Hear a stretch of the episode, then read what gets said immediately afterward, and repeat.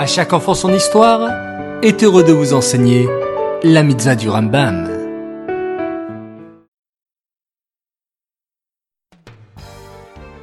Bokertov les enfants, Shavuatov, j'espère que vous allez bien. Baruch Hashem. Aujourd'hui nous sommes le 4 Shvat et nous avons deux mitzvot du Rambam, écoutez attentivement. La mitzvah positive numéro 74. Il s'agit du commandement qui nous a été ordonné, selon lequel tout homme guéri de la maladie de Zav apportera un sacrifice qui consiste en ceci.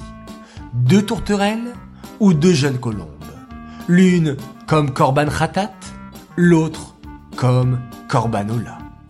Le pardon n'est complet qu'après avoir apporté ses offrandes.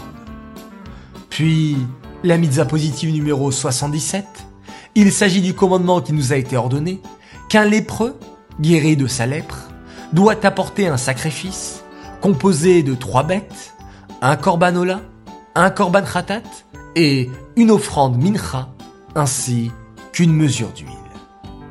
Le lépreux est le quatrième de ceux dont le pardon n'est complet qu'après avoir apporté ses offrandes. La lèpre est une maladie à l'époque du Beth Amidash qui pouvait s'introduire dans trois éléments. La maison, les vêtements et sur la peau.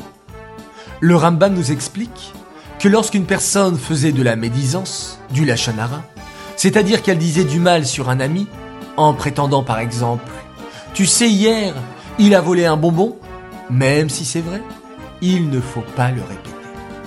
Et à l'époque du Beth Amikdash, la conséquence était très grave, car on pouvait avoir la lèpre dans sa maison.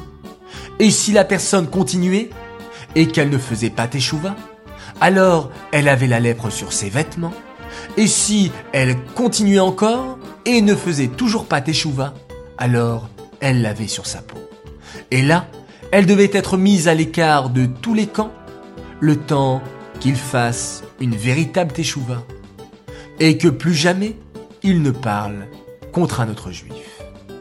Ces mitzvot sont dédiés les Louis Nishmat, Gabriela Batmoshe, Aléa Shalom.